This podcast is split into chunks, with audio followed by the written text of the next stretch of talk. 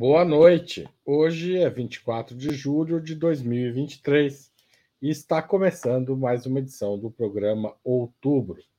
O governo Lula está cada vez mais perto de fechar um grande acordo com o Centrão para a participação do grupo no governo em troca de apoio parlamentar. Essa, essa aproximação tem tido várias frentes e nos últimos dias foi dado destaque ao papel do ministro Fernando Haddad, da Fazenda, na interlocução. Obviamente, o assunto rende muita discussão. A aproximação, afinal, é mesmo inevitável? Não seria uma armadilha? Ela é boa para o país? Para, de... para debater o sentido e os riscos dessa tentativa do governo Lula de construir uma base mais sólida no Congresso, Opera Mundi recebe hoje Maria Caramês Carlotto, professora de Sociologia da... e Relações Internacionais na Universidade Federal do ABC, Valério Acari, historiador e professor, professor titular aposentado do Instituto Federal de Educação, Ciência e Tecnologia de São Paulo, e Ricardo Berzoini, ex-presidente do Sindicato dos Bancários e ex-deputado federal, ministro de diversas pastas no governo Lula e Dilma e presidente nacional do PT entre 2005 e 2010. Em nome de Opera Mundi, cumprimento os três convidados e passo à primeira pergunta desta noite. As discussões sobre a participação de políticos ligados ao centrão no governo não são de hoje, mas o papel das, das articulações de Fernando Haddad no processo parece ser cada vez mais relevante.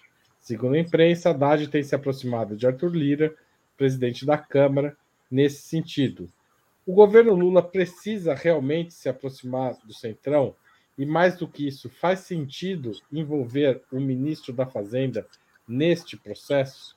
Maria Caramês Carlotto começa. Boa noite, Haroldo. Boa noite, Ricardo, Valério, o Igor, que está aí nos bastidores, e o pessoal que está nos acompanhando em algum momento, ou agora, ao vivo, ou dali para frente, né? Então, primeira coisa, é, bom, vamos por partes, né? O governo Lula certamente precisa é, compor uma base no Congresso, né? Assim, ele tem algo entre 130 deputados, então precisa de faz, precisa fazer negociações. Esse é um primeiro ponto, né? Ou seja, isso, é, isso posto, existe uma linha, né, é, que coloca praticamente de maneira exclusiva é, nas negociações o sucesso das pautas, das votações do governo Lula. Eu acho que esse é um passo necessário, mas não acho que será um passo suficiente. E por que eu acho isso? Primeiro, se a gente olhar retrospectivamente, o governo Lula, é, é, o governo Lula 3, ele teve um primeiro semestre bem produtivo, entre aspas, no Congresso Nacional. Provou várias coisas, né? Provou a, desde a PEC da transição até a reforma tributária é, na Câmara, é, enfim, outras medidas aí que a gente pode comentar. Só que todas essas medidas, tudo que foi aprovado, está dentro de um escopo neoliberal. Né? Claro, é melhor, é, é importante, né? Foram passos importantes, tem aspectos progressivos, tem, mas o teste de fogo vai ser daqui para frente. Né? A entrevista do Haddad, e aí eu quero entrar nesse ponto, para a Mônica Bergamo, ele diz que vai mandar um, um, um projeto de lei, que já está inclusive previsto, para tributar fundos de investimento exclusivo.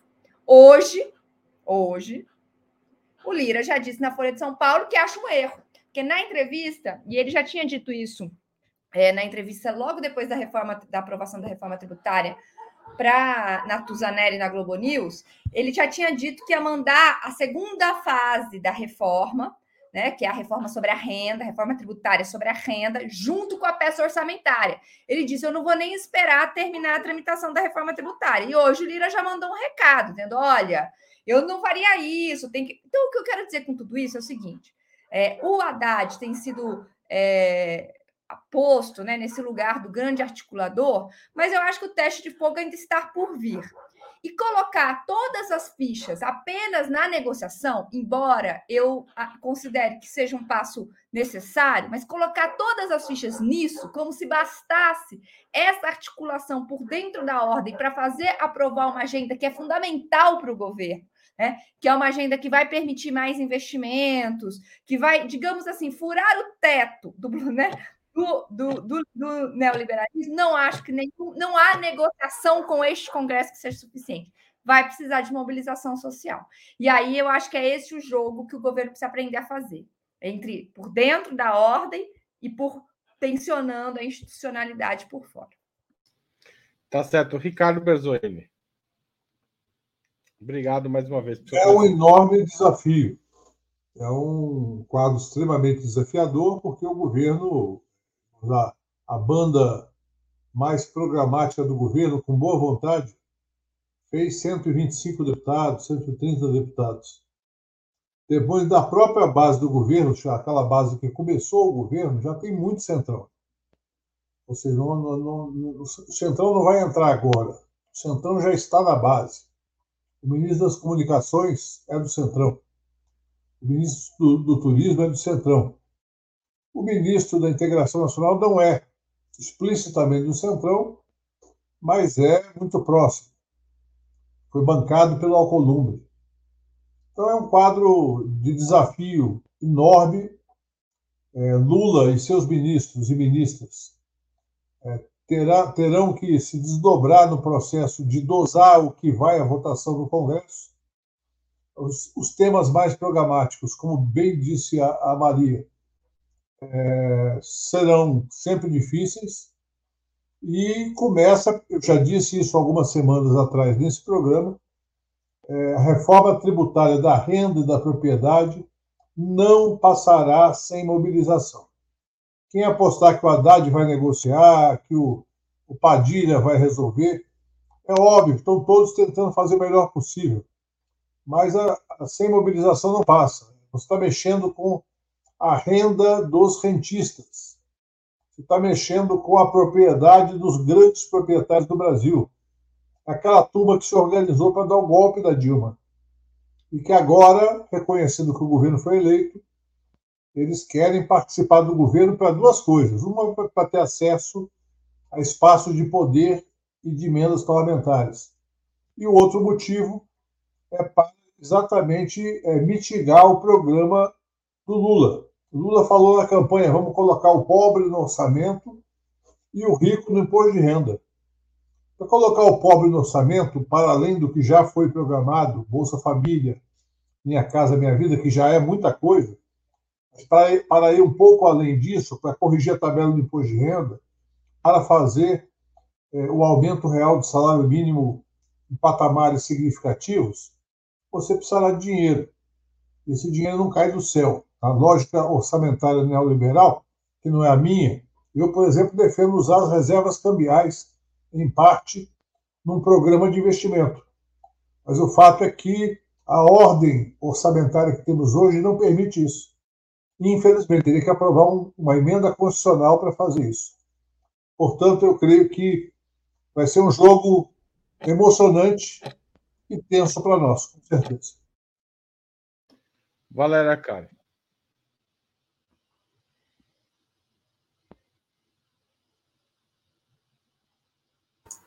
Muito bem. Uh, não, eu não tenho acordo. Eu tenho uma sensibilidade, digamos, uma opinião muito crítica sobre o que está sendo feito. Bom, em primeiro lugar, são três notas. Primeiro, há um, há um tema central que é o modelo da governabilidade, e nestas condições concretas nas quais o governo Lula, esgotado os primeiros seis meses, está confrontado ele tem que escolher por um modelo de governabilidade. Há duas hipóteses: ou ele negocia no atacado ou no varejo, ou seja, ele ou vai para um pacote no qual ele incorpora o centrão no governo, ou ele vai medida por medida, tensionando a sociedade e fazendo a disputa contra a maioria conservadora no Congresso. São os dois caminhos. É, eu prefiro o segundo. Eu acho que seria, meu pensamento é que a experiência histórica não pode ser é, desconsiderada, ou seja, a tática do acordo com o Centrão foi a que prevaleceu em 2003, e o resultado foi Roberto Jefferson, foi o escândalo mensalão, o resultado foi trágico, ou seja, é, não se pode confiar no Centrão, porque, passo a segunda nota, é, porque o Centrão é uma anomalia. Ou seja, nós temos um, um desenho do regime que foi construído é, nos anos 80 e que estabelece uma tutela deformada das oligarquias regionais sobre o Congresso Nacional, ou seja, o Congresso Nacional não tem a representação legítima, e já ocorreu o censo 2010, já ocorreu o censo eh, de 2023, e nós temos dados categóricos que confirmam que a subrepresentação de São Paulo favorece uma hiper, maxi, mega representação de oligarquias regionais de estados menores que têm um poder de veto dentro do Congresso Nacional, um poder de veto reacionário que impede qualquer transformação e mesmo um governo de reformas eh, negociadas no contexto de uma coalizão que incorpora frações burguesas, fica paralisado, Haroldo, paralisado diante de uma chantagem eh, permanente imposta pelas oligarquias regionais que querem preservar os privilégios de classe. Então, é nesse contexto que a minha avaliação é que é um erro incorporar o centrão no governo e a concessão feita ao Lira é, no meu ponto de vista, absurda. A concessão é que é o Fernando Haddad o escolhido pelo Lira como o interlocutor. Não é o governo que decide que é o interlocutor, é o Lira que decide que é o Fernando Haddad o interlocutor que ele prefere. Eu, eu, entendo que o Lula tem que se poupar, evidentemente o Lula tem que se poupar nestas negociações, mas estão fazendo concessões, eh, estão indo longe demais. Qual é a alternativa? Votação ponto por ponto, se apoiar na mobilização popular, confiar que a nossa base social, se o governo, se o Lula articula, vai sair às ruas e tensiona a luta política e social. Câmbio, Haroldo. Obrigado, Valério. É, em meio às negociações da reforma tributária, o governo Lula teria destinado um valor recorde de emendas parlamentares. Teriam sido 7,5 bilhões em dois dias, também segundo a imprensa. É, o PL do Jair Bolsonaro recebeu 700 milhões de reais. O PP de Arthur Lira teria sido agraciado com 660 milhões. E o PSD de Kassab que está no governo Tarcísio em São Paulo, recebeu 611 milhões de reais. O governo Lula não corre, sim, o risco de virar o governo do PP, do PL e do PSD, ou o governo do Lira? É, Berzoini. Não, não, o problema não são as emendas.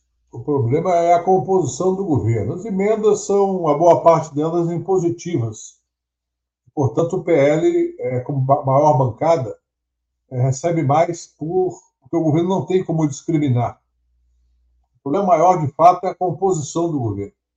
E aí eu, concordando, discordo do Valério, porque eu concordo com o argumento, quer dizer, de fato é uma distorção da representação. Mas esse não é o problema hoje.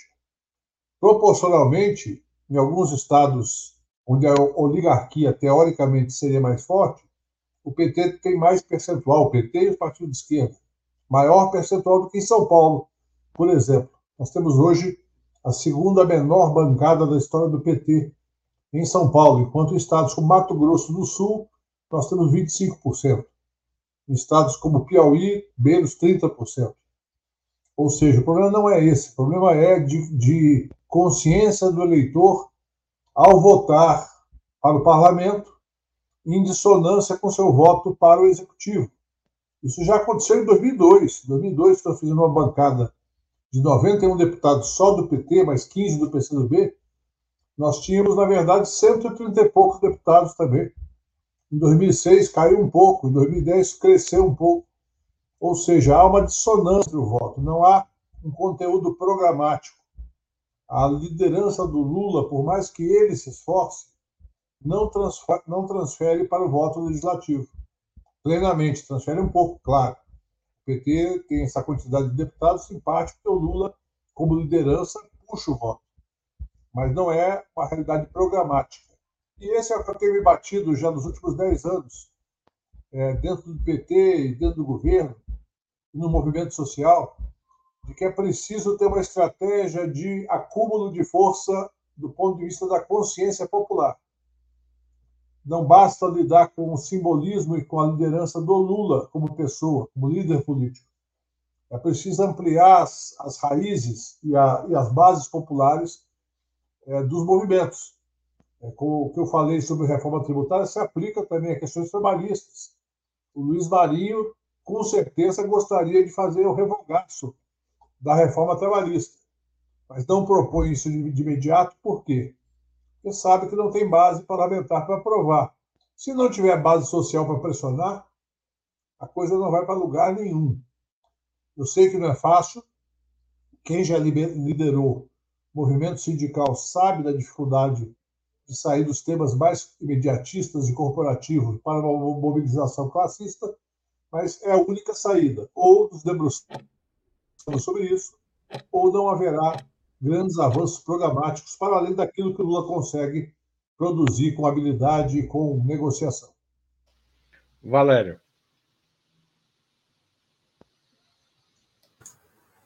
Bom, é... o Lira gostaria de tutelar o, o Lula, né? Óbvio, esse é o sonho.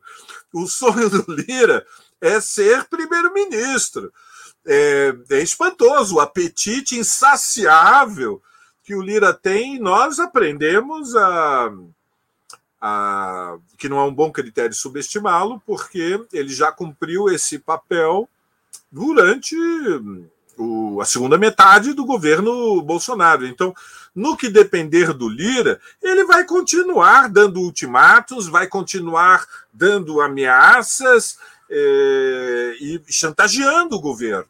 Isso é parte da luta política.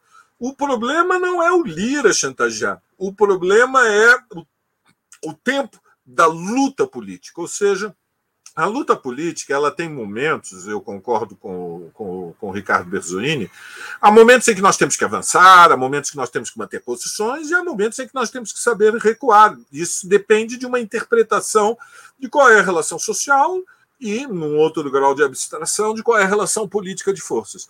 Portanto, a questão fundamental é, ao é, ter que definir a tática, nós nos apoiarmos numa leitura é, correta da situação para ter a tática mais inteligente. Muito bem.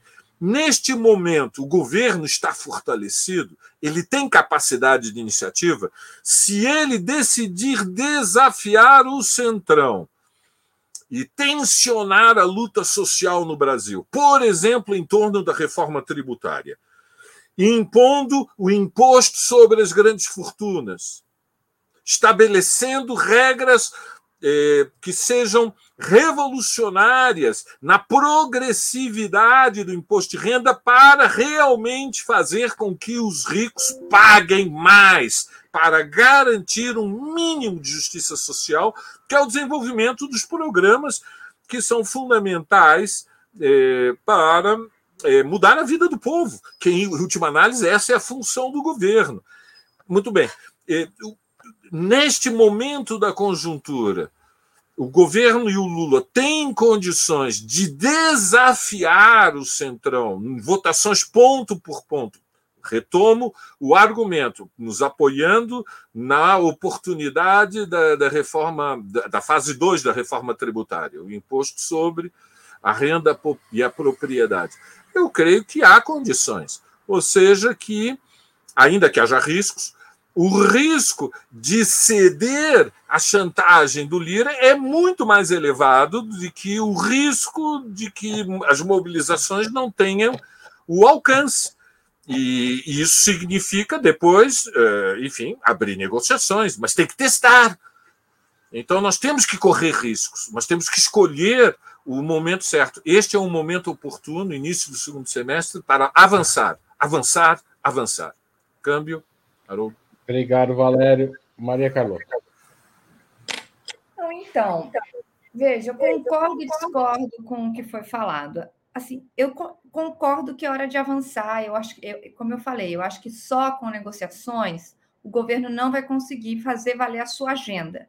E acho que é importante bater nesse ponto, nessa tecla, porque assim, a agenda do governo, o Berzoni já disse isso, né? O que o Lula prometeu na campanha, o plano de, de transição ecológica, de neoindustrialização, tudo isso depende de investimento.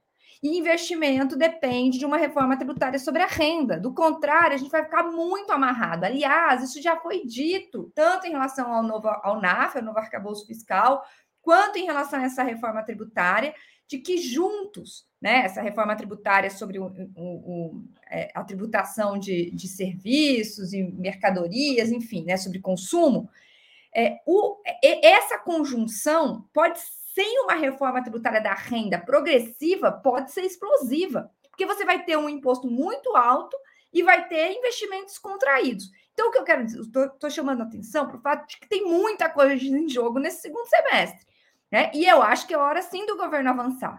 O que me parece é que assim, não acho problemático o governo tentar fazer negociações, é, não sei se entregando ministérios, acho que a gente poderia discutir, mas acho que algum tipo de negociação com este Congresso, dada a minoria, não acho problemático. O que eu acho problemático, aí sim, é pôr todas as fichas nisso, sem apostar em movimentação social, em mobilização social. E não acho que seja o caso de desafiar o Lira, é, não, não acho que esse é o ponto. Né? O meu ponto é que se aposta tudo numa negociação, né, por dentro da ordem, que inclusive muitas vezes joga contra a mobilização social e não põe a sério uma agenda de mobilização social no, no hall né, de, de possibilidades de forçar o Congresso. E eu insisto nisso, porque assim, por que, que eu estou dizendo que o meu problema não é negociar com o Lira e, e sim apostar tudo nisso? É porque tem muita coisa em jogo. Né? Claro, acho que ceder à chantagem do Lira, ao Centrão, concordo com tudo que o Valério falou, é um problema. Né? Só que acontece que é, o risco de não negociar com, com, com o Centrão pode ser muito mal, porque tem muita coisa em jogo.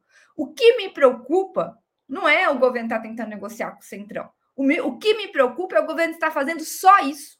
É eu não estar vendo dentro do horizonte qual é o plano de mobilização social para aí sim fazer, como o Valério aponta, né, um avanço no momento em que o governo está forte. E seria super importante. Por quê? Porque, de novo, sem uma reforma tributária sobre a renda, sem outras medidas progressivas que ponham a, a agenda, o governo Lula 3 pode ficar totalmente amarrado com o imposto sobre o consumo, que vai ser um dos mais altos do mundo. Então, mais ainda, é, é, só para concluir meu raciocínio, mais ainda a gente vai ter uma, um, um, sistema tributário regressivo, sem possibilidade de investimento, né, totalmente preso no centrão. Então, eu acho que se se desenhar esse cenário, é o pior dos mundos. Então, precisa ter mobilização social.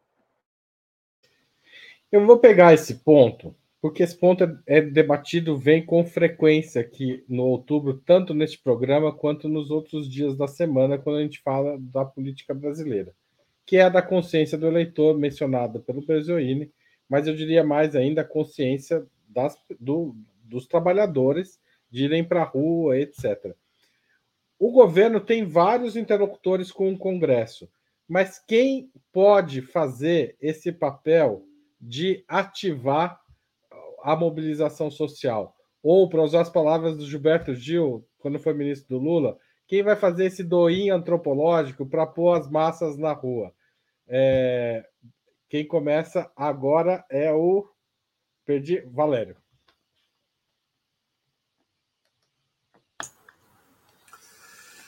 Quem cumpre o papel de levantar as massas, animar as massas, conscientizar as massas, não, não são somente indivíduos, é por isso que nós construímos ferramentas, né? construímos organização coletiva. Veja, a direita, eh, os representantes dos capitalistas, eles constroem partidos eleitorais que, com lideranças que são é, caudilhos, como o, o, papel messiânico milenarista do Bolsonaro deixou de forma claríssima, né? inequívoca. Mas a esquerda é distinto, no que não, que não impede que existem lideranças que tenham um alcance, uma visibilidade, um respeito, uma autoridade mais elevada, mas a força da esquerda se apoia em movimentos sociais. Acabou de ocorrer o Congresso da Uni, 10 mil ativistas estudantis estiveram em Brasília. E a Uni, observem, é uma entidade nacional única, ou seja, no movimento estudantil se conseguiu uma construção política inteligente, que é que, ao contrário do que prevalece no movimento sindical, em que há muitas centrais sindicais, ou nos movimentos negros de mulheres, de LGBTs, onde há muitas iniciativas e coletivos que são locais, regionais, estaduais, mas não há uma ferramenta nacional de representação com legitimidade um movimento pela reforma agrária, algo mais orgânico, que é o MST, no movimento indígena, algo também mais orgânico e nacional, que é a PIB, mas a UNE é uma ferramenta nacional. Então, são estas construções coletivas, esses instrumentos de luta, nos quais nós nos apoiamos para é, despertar a disposição de luta e colocar em movimento Haroldo, Maria, Ricardo, os setores mais avançados dos trabalhadores da juventude. E uma campanha política se apoia em mobilizações. No início, nós mobilizamos milhares. Se estas é, é, é, este momento, estas marchas, elas encontram respaldo na vontade de milhões, e se elas inspiram confiança, aí nós podemos ter um movimento numa escala mais elevada. Sempre a questão central é se acorda uma é, confiança de que é possível vencer e que vale a pena lutar porque é possível vencer. Essa disposição subjetiva ela é construída. É, não é simples, ela exige determinação, vontade, militância, clareza tática, mas se nós não nos apoiamos e não confiamos que os setores mais inteligentes, mais corajosos, estão dispostos a responder ao apelo da mobilização social, se não construímos a campanha, aí, aí é que não acontece nada mesmo. E, portanto, não há outro caminho senão é, tentar acreditar na luta, avançar, avançar, avançar. Haroldo? Carloto, é, ó, diante do que falou o Valério, você tudo bem, tem os instrumentos, mas dentro do governo há alguma figura que possa fazer isso? Ou alguma estrutura que não existe ainda que possa atuar nesse sentido?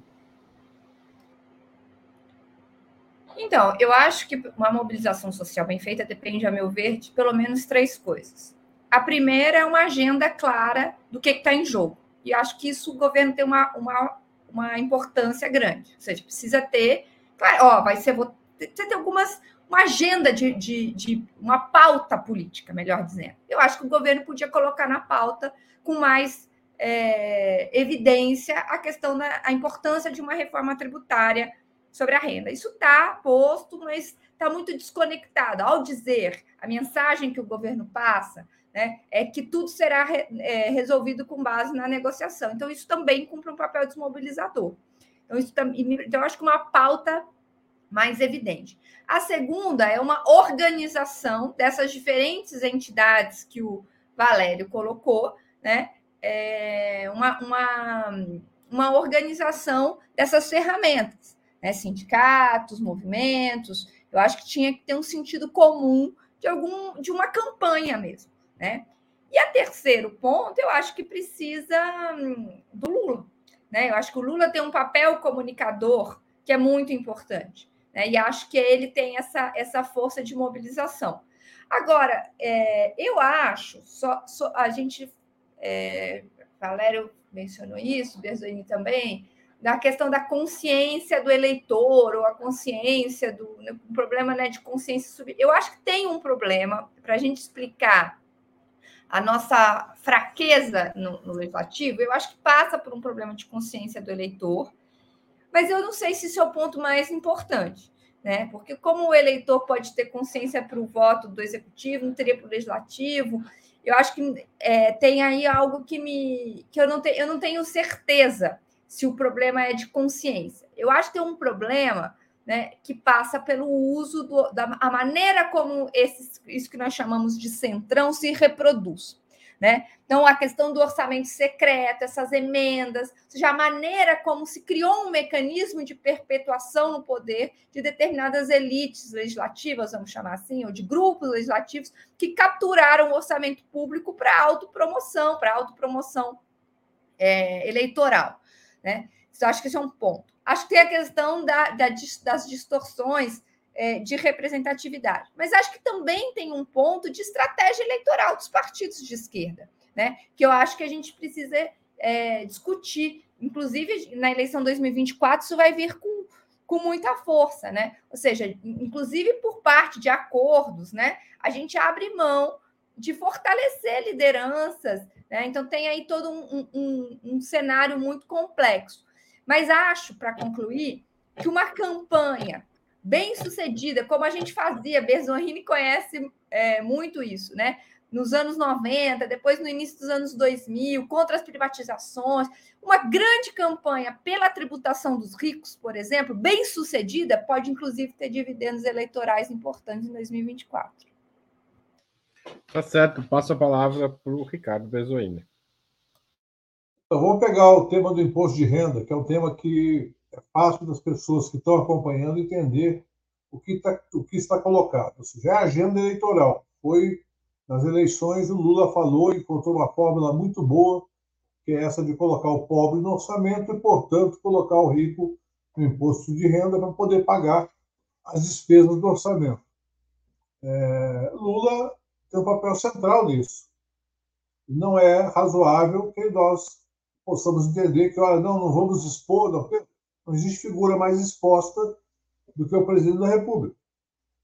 Portanto, o Lula deve, em algum momento, falar claramente, usar a rede nacional de televisão para falar claramente, ó, estamos encaminhando para o Congresso Nacional a proposta de é, um projeto de lei que confere progressividade. E a progressividade, Valéria, não precisa nem ser não precisa nem ser revolucionária, só seguir a progressividade do Reino Unido, que a alíquota maior é de 45%, ou dos Estados Unidos, que a alíquota maior é de 37%. Em ambos os países, os dividendos são tributados. E os ganhos de capital, que são aquelas transações com lucro de imóveis, automóveis e outros bens, também são fortemente tributados. Então, o Lula pode dizer o seguinte: eu quero equiparar o sistema tributário brasileiro ao sistema tributário americano, no que tange a renda e a propriedade. Na herança nos Estados Unidos, como sabemos, as, as grandes heranças são tributadas em até 40%. Então, queremos, nesse aspecto da renda da propriedade, fazer um copia e cola, ou com o Reino Unido, ou com os Estados Unidos. São países ultracapitalistas, países que não têm qualquer traço de socialismo. No entanto, são países que sabem que no sistema capitalista, até no sistema capitalista, fazer um processo tributário de reorganização da renda e da propriedade é vital para o próprio capitalismo. E o Lula pode dizer isso com clareza, com nitidez. E é óbvio, não pode o movimento social, sindical, popular ficar assistindo o Lula dizer é preciso ir às ruas e às portas de fábrica, aos bancos, aos núcleos de entregadores de iFood, motoristas de Uber e aos pequenos empresários. Os micro e pequenos empresários do Brasil pagam mais imposto do que os grandes, por várias razões, até porque não conhecem bem as formas de driblar a tributação. Então é isso. O papel central do Lula, mas o papel fundamental é do, dos movimentos sociais, sindicais e populares.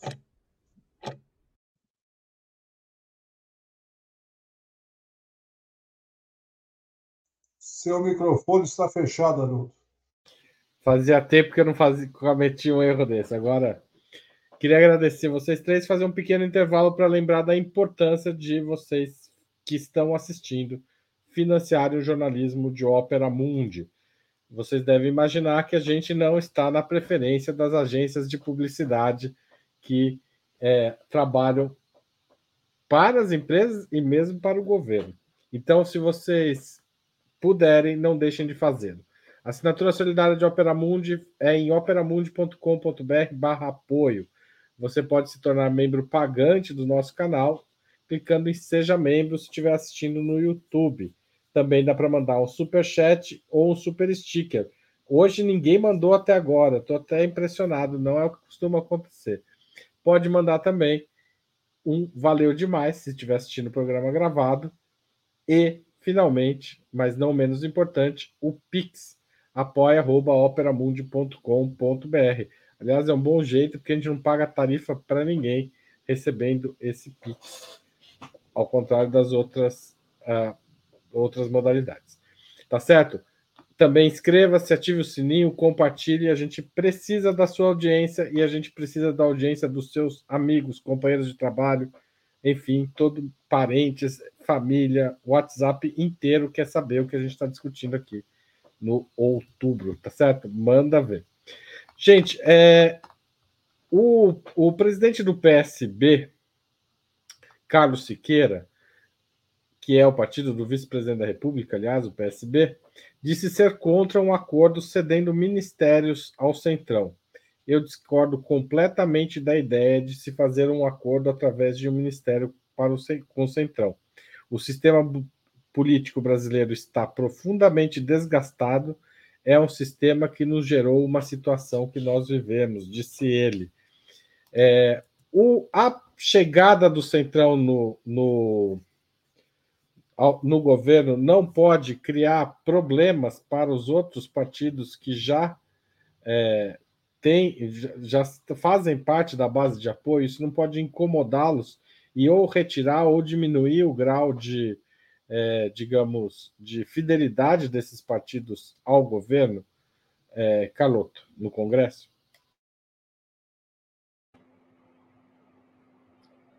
Bom, primeiro, eu acho que o Berzani falou uma coisa importante, né? O Centrão, em alguma medida, já está. Né? A União Brasil tem três ministérios, né?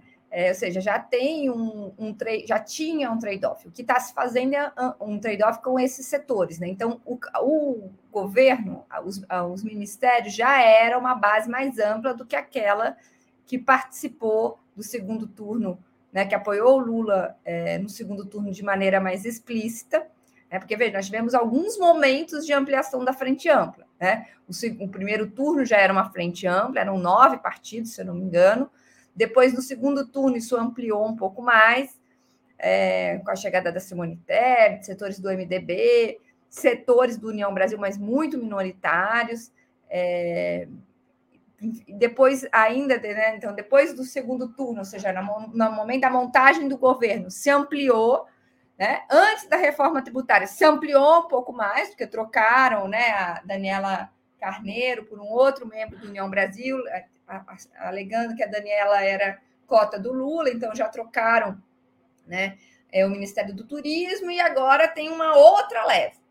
Então, assim, é, eu acho que é, é importante colocar isso em perspectiva, porque a gente não está discutindo é, uma, exatamente uma mudança né, na, na lógica de governabilidade. Né? A gente está discutindo uma ampliação, um aprofundamento, é, que para alguns é quantitativo, né, no sentido de é uma mudança de grau, para né, ou seja, um ajuste, para outros é uma mudança bem mais qualitativa. Né? É, ou seja, você vai ampliar, porque você vai trazer para dentro o PP do Lira, né? É, e o Republicanos. Então, é uma mudança, é uma ampliação, uma mudança de qualidade. É, enfim, eu acho que tudo isso, entendo a crítica é, né, do, do, do Siqueira, assim, do, do PSB, acho que é um ponto a se observar, ver quem é que vai, né? Porque agora também tem isso, né? Quem é que. Porque não está acertado, isso é importante dizer, pelo menos eu não tenho essa informação. Né? Não está acertado qual é a dança das cadeiras que vai acontecer. Quem é que eles querem um desenvolvimento social, mas o Lula não quer, eles querem, aí eles tensionam que querem ministérios ainda mais importantes. Então, assim, não está decidido. Então, nesse momento também, né, está todo mundo protegendo um pouco o seu o, a, o seu, o seu é, espaço dentro do governo. O que me preocupa em tudo isso é que assim, toda essa discussão sobre quem vai ficar com o Ministério A, Ministério B, Ministério C, embora seja do jogo, tem que ser é, visto com alguma naturalidade, isso aí eu tendo a concordar com o Valério. Isso joga contra a mobilização social. Porque qual é a pauta, entendeu? é isso que nós vamos ficar discutindo? Se, é, é se o PSB está feliz, se o outro está triste, vai ganhar tal ministério. Qual é a agenda política? O que, que é importante? Então, assim, me parece que é, tem uma armadilha nessa discussão que a gente ficar preso num debate que joga contra a mobilização social. Aí eu acho que é um problema. Obrigado, Berzoini. É, a, a, Maria tem toda a razão. Na verdade, é essa chamada agenda Globo News, né? Fica o dia inteiro fazendo fofoca lá sobre quem está chateado, quem está triste, quem está saindo, quem está entrando. Olha, eu falei com uma fonte, falei com uma fonte do Palácio, falei com uma fonte da oposição, a fonte do Centrão. E fica o dia inteiro nessa, nessa lenga-lenga. Só que é o seguinte: a questão fundamental é a fome, é o desemprego, é a, a questão da estratégia econômica do país. O Brasil, economicamente, com ilhas de exceção, está hoje no século XIX. Se você olhar o papel que é a China, que tem a Coreia do Sul, do Sul os, os próprios Estados Unidos, e setores da Europa, o Brasil está no século XIX da economia. Se você não tiver um projeto nacional para discutir, um projeto de atualização, investimentos massivos em ciência e tecnologia, a distância entre os países líderes do processo econômico mundial os países que são, estão a reboque, que exportam soja, carne e minério de ferro, vai ficar cada vez maior. Nós temos uma questão que, tudo bem, o desemprego está caindo e vai cair mais, na minha opinião, mas ainda, os empregos ainda são muito ruins. Nós precisamos de empregos melhores. Nós precisamos aumentar a base salarial e o salário mínimo. Isso daí, a única forma de politizar é com o líder máximo falando. É claro, como eu vou, vou repetir, não é deixar o Lula numa situação de salvador da pátria, mas numa situação de liderança efetiva do processo, escolher o tema.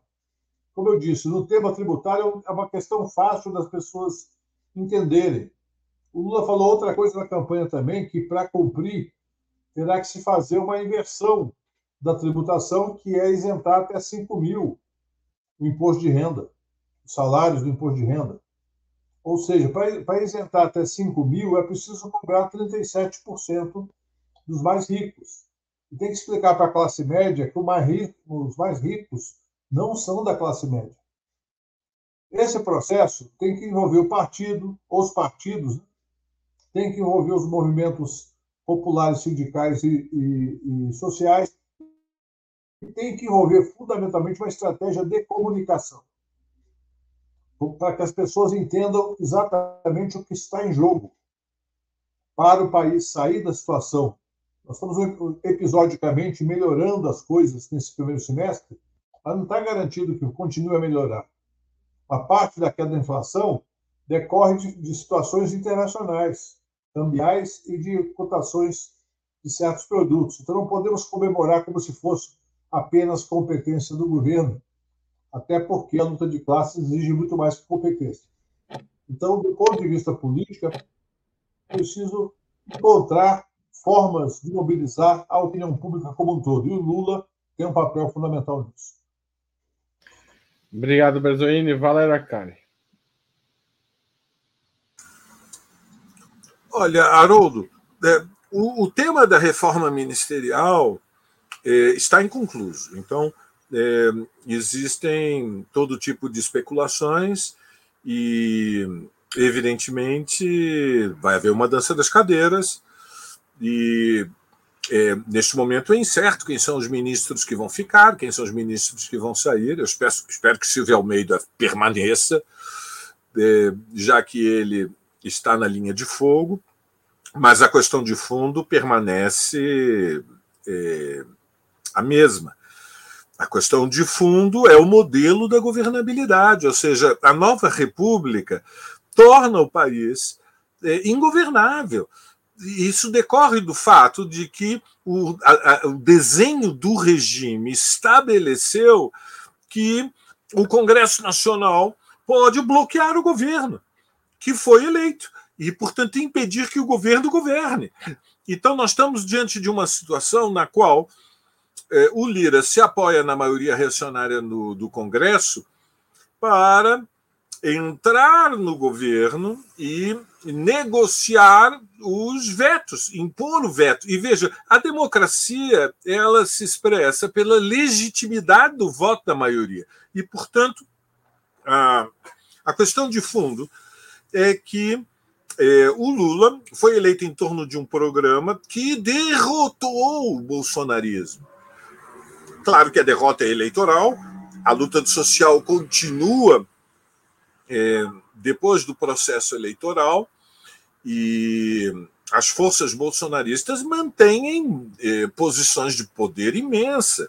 Os governos do, Triângulo Estratégico, além do bloco que o Lira é, lidera dentro do Congresso Nacional e o peso que tem os fascistas dentro das Forças Armadas e dentro das polícias. E, portanto, a disputa envolve conflito.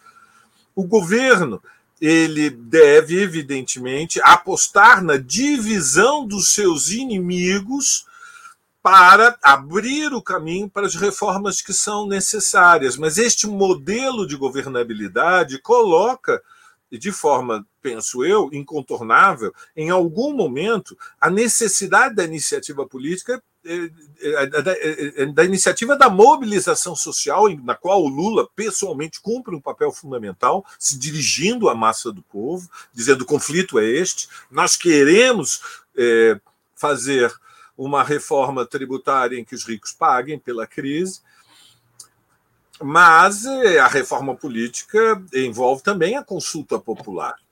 E isso significa é, é, tomar iniciativas concretas, e uma delas, fundamental, é o redesenho da representação dentro da Câmara dos Deputados.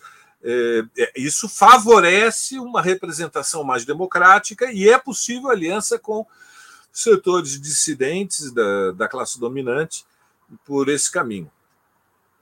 Câmbio. Obrigado, Valério. É, os três já responderam, né? Não estou não tô enganado. É, eu queria retomar aqui a, a questão que a, a Carlotto colocou sobre a, o sistema de reprodução do parlamento conservador, que eu acho que essa é uma questão também é, bastante importante, está ligado à institucionalidade da nova república, como o Valério colocou, mas também está ligada a essa eterna armadilha de ceder para o, cent... o chamado Centrão, né, que desde 88 está aí para gente, talvez antes, né, para como força de negociação. É, é possível utilizar o processo eleitoral de 2024 para começar a desmontar esse sistema? É, além disso, é, pelo jeito, vocês três concordam que a reforma tributária é a, a reforma tributária é a pauta capaz de, de alguma forma, mobilizar os eleitores é, em, a favor de, de, de, movimentações mais progressistas do governo e assim diminuir o peso do centrão nas negociações? Berzoini, você começa. 2024 e a reforma tributária.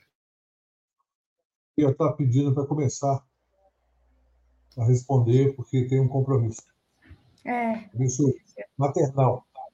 Então, ah, desculpa, eu não tinha visto, Carlota, eu vi agora. Desculpa. Você está na frente, sempre. Não, então, eu acho que mais do que a pauta da reforma tributária ter uma capacidade de mobilização, eu inverteria a equação. A gente precisa de mobilização para aprovar a reforma tributária sobre a renda, ela é muito central. Não é só que ela é uma pauta que ajuda a mobilizar. Eu até acho que ela ajuda se bem construída. Mas mais do que isso, é a gente precisa de mobilização para aprovar esta pauta. Eu diria que esta é a pauta que é o coração do governo Lula. Não é só porque o Berzani já colocou, é uma, uma promessa de campanha, mas porque esta, esta reforma sobre a renda que viabiliza qualquer projeto de transformação da matriz produtiva, de recuperação de investimento, né, de, de é, que não nos prenda nas amarras do arcabouço fiscal, que eu acho que, na minha opinião, construiu amarras mais do que necessárias, mas que, enfim, foi o que o governo fez. Tá, tá, tenho minhas críticas, mas não vou nem entrar nesse, nesse ponto. Mas, assim, a reforma tributária sobre a renda, ela é ela é uma, ela é, digamos, se fosse um jogo de xadrez, ela é uma jogada muito decisiva. Então, precisa ter mobilização para isso. E acho que, a gente, que mais, né? Nós estamos, é, se a gente for, é claro, nós derrotamos o Bolsonaro, foi uma grande vitória, 2 milhões de votos, foi uma pequena, gigantesca vitória, né? Porque ela foi muito decisiva. Mas se a gente for olhar progressivamente, né, a gente tem uma, um, um processo de é, relativo encolhimento da esquerda. A gente está com dificuldade de pautar a sociedade. E isso vai se refletir em 2024. Então, para criar um, um, um, Eu acho que assim, para a gente sair desta defensiva, né? É, acho que a gente. E veja, não é, nós não. Para colocar as coisas nos seus devidos lugares, né? Para manter o senso das proporções, como diz Valério. No, a, no, nós nos defendemos muito bem né? Porque o ataque da extrema-direita foi muito vertiginoso. O governo Bolsonaro foi um desastre enorme, né? Não, é, não foi qualquer coisa a nossa vitória em, dois, em 2022. Foi muito importante. Né? Nós tiramos o Lula da cadeia, colocamos o Lula na presidência da República. Né? E, assim, nós, nós derrotamos uma ofensiva histórica é, da, da, da, direita e depois da extrema-direita que não era qualquer coisa. Então, é muito, foi muito importante o que aconteceu. Nós tivemos uma vitória grande. Agora, a gente tem que dar um passo além e ir para a ofensiva. Né? Não basta uma, uma, uma é, proteção heróica de posições, nós temos que avançar. E para isso precisa ter mobilização social, precisa ter um ciclo né, que, que, que, recupere a vontade de lutar, a certeza que lutar vale a pena, é, para além de simplesmente nos defender, né, de reconstruir o Brasil. Precisa ir além e transformar o país. Obrigado, Carloto. Eu sei que você está com necessidades de deixar o nosso programa. Agradeço muito a sua participação mais uma vez. E a gente se encontra segunda-feira que vem, se eu estiver aqui. Senão, a gente se encontra por aí, tá certo? Vou passar a palavra para o Berzoini. Então, o, o IPEA fez um estudo, ainda em 2014, se não me engano, mostrando que se tributasse dividendos por uma alíquota é, média, não seria nem a alíquota máxima que eu, que eu defendo. Se, se, acabar com a distribuição de juros sobre capital próprio, que é uma sistemática que foi criada no governo Fernando Henrique I e que exclui do cálculo de imposto de renda os, uma parte do lucro das empresas e atribui uma, uma progressividade relativa ao imposto de renda da pessoa física, você arrecadaria em 2014, 10, quase 10 anos atrás, 140 bilhões de reais. Se você trouxer a inflação desses nove anos, isso dá, dá algo em torno de 200 bilhões de reais. Isso adotando alíquotas moderadas. Veja só, a única forma de mobilizar a população, num, num primeiro momento, mobilizar a opinião, e quem sabe depois mobilizar a ação, é efetivamente é, mostrando para as pessoas o que pode ser feito com esses 200 bilhões de reais. Ou do Bolsa Família, ou do, da isenção do imposto de renda sobre salários menores ou no investimento em infraestrutura, em educação e saúde. Se não mostrar isso, fica um tema técnico, abstrato para as pessoas. Muita gente acha que não paga imposto porque não paga imposto de renda, quando paga fortemente o ICMS, o ISS, o PIS, COFINS. Então é preciso ter um grau de paciência e uma estratégia para explicar se não explicar, fica difícil. A eleição municipal é importante, mas eu, na minha militância partidária, eu aprendi uma coisa a, a, acompanhando e gerenciando vários processos eleitorais como direção partidária. Não há uma conexão direta da cabeça do povo entre eleição municipal, eleição estadual e nacional. Muitas vezes o cidadão vota no Lula e depois na sua cidade vota no prefeito de direita. Claro que uma ação política pedagógica pode melhorar isso, mas de uma eleição para outra, não, na minha opinião, não se altera as bases desse pragmatismo popular que infelizmente existe. Então, nosso papel é apostar na mudança, é apostar na pedagogia, mas sabendo que isso é um trabalho de médio e longo prazo. O que nós temos que fazer é aproveitar a eleição municipal para tratar dos temas nacionais no âmbito municipal. Por exemplo, tributação do IPTU, por exemplo, a questão da tarifa zero, a questão da, da, da educação, da creche e assim por diante. Acho que é mais importante, nesse momento, ter uma agenda nacional com uma estratégia de mobilização clara e objetiva. Obrigado, Ricardo. Valério. Olha, eu penso que a nossa conversa ela, ela tem um, um pano de fundo onde prevalece Haroldo, Ricardo, uma ideia perigosa. A ideia perigosa é de que o Brasil é como é e a culpa é do povo. Por quê? Porque há setores de massa do nosso povo que votam nos seus inimigos de classe, ou seja, é, segmentos enormes, batalhões inteiros da classe trabalhadora que votaram no Bolsonaro, historicamente votaram desde o fim da ditadura em representações eh, políticas eh, dos interesses da burguesia e lembremos que houve períodos durante os longos 20 anos da ditadura militar em que ocorreram eleições e candidatos que eram representantes da ditadura também tinham votos populares. Então aqui há uma ideia muito perigosa, porque ela atravessa o senso comum que a culpa desta imobilidade, desta estúpida lentidão histórica que é a luta pela transformação da sociedade brasileira repousa na, eh, nas costas do povo. Por que, que esta ideia é perigosa? Porque, vejam, o normal numa sociedade na qual a ampla maioria da, da sociedade vive uma tripla condição de ser explorada economicamente, é, oprimida politicamente e dominada, é, ela é, é, é o padrão. Ou seja, para as massas trabalhadoras romperem com o domínio que os donos da riqueza têm sobre a sociedade, que é um domínio material, é um domínio cultural, é um domínio de poder político, é um aprendizado histórico, e a consciência de classe, Haroldo, Ricardo, aqueles que nos acompanham, ela flutua. Há momentos em que os segmentos mais enérgicos, mais ativos, mais militantes, conseguem arrastar a vontade das massas populares, porque há mais confiança, e há momentos em que a consciência recua e ideias eh, venenosas elas entram na consciência média do povo e, portanto, na cabeça das massas populares. Há sempre um conflito, uma luta entre ideias justas e ideias injustas, ideias verdadeiras e ideias falsas.